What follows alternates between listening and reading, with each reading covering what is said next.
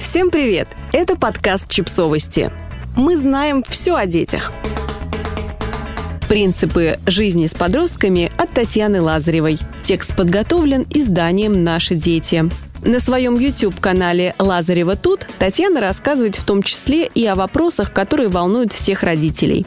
Мы поговорили с ней о подростках, как помочь пережить переходный возраст, как научить взрослеющего ребенка принимать себя, как родителю принять факт взросления и сепарации ребенка.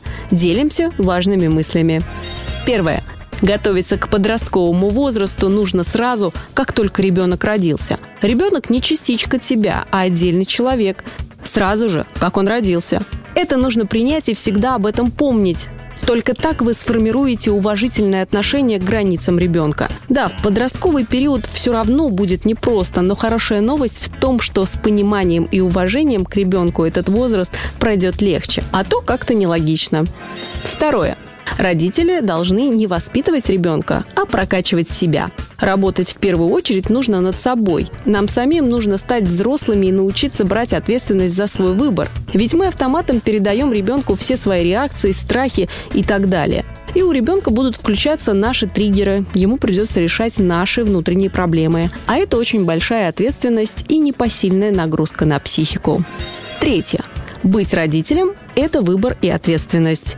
Современные родители совсем иначе относятся к процессу воспитания, нежели наши с вами мамы и папы. Когда я росла, стояла одна важная задача – рожать советских граждан. В семье было в основном по два ребенка. Сейчас все поменялось, люди могут сами выбирать, хотят ли они быть родителями, и это нормально. Если раньше для родителей было важно, чтобы ребенок был одет накормлен, то сейчас мы говорим в первую очередь о том, что ребенку нужна любовь. Приоритеты кардинально изменились. Четвертое. Поддерживать – наша святая родительская задача. Если меня спрашивают, когда и как говорить с ребенком о его проблемах, я отвечаю – всегда, когда вы чувствуете, что у него есть потребность. Эту грань, когда нужно говорить, когда нет, каждый из нас прекрасно осознает. Если ты чувствуешь, что у ребенка есть вопрос, ответь. Если нет вопроса, не лезь. Пятое.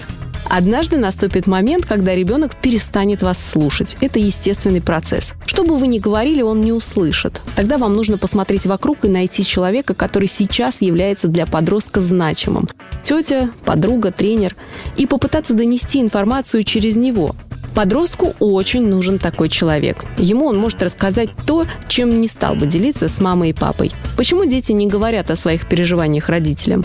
Потому что для них вы самые важные люди, можно сказать, боги. Они боятся вас ранить, расстроить тетя, сестра, ваша взрослая подруга, с ними говорить проще. Увидели, что подросток прислушивается к кому-то, подходите и прямо говорите. Я вижу, он тебя слушает, попробуй донести до него первое, второе, третье. В то же время вы можете быть значимым взрослым для друга вашего ребенка, а его родители для вашего. Так и происходит обмен ценностями. Шестое. Отпустите ребенка, когда у него начинается этап сепарации от родителей. Он не станет взрослым, если в какой-то момент не пошлет родителей. Многим родителям очень сложно дается этот процесс. Они присвоили ребенка себе и не хотят отпускать. Мы все проходили сепарацию, но почему-то об этом забываем. Дайте ребенку возможность сделать выбор и решать свои проблемы.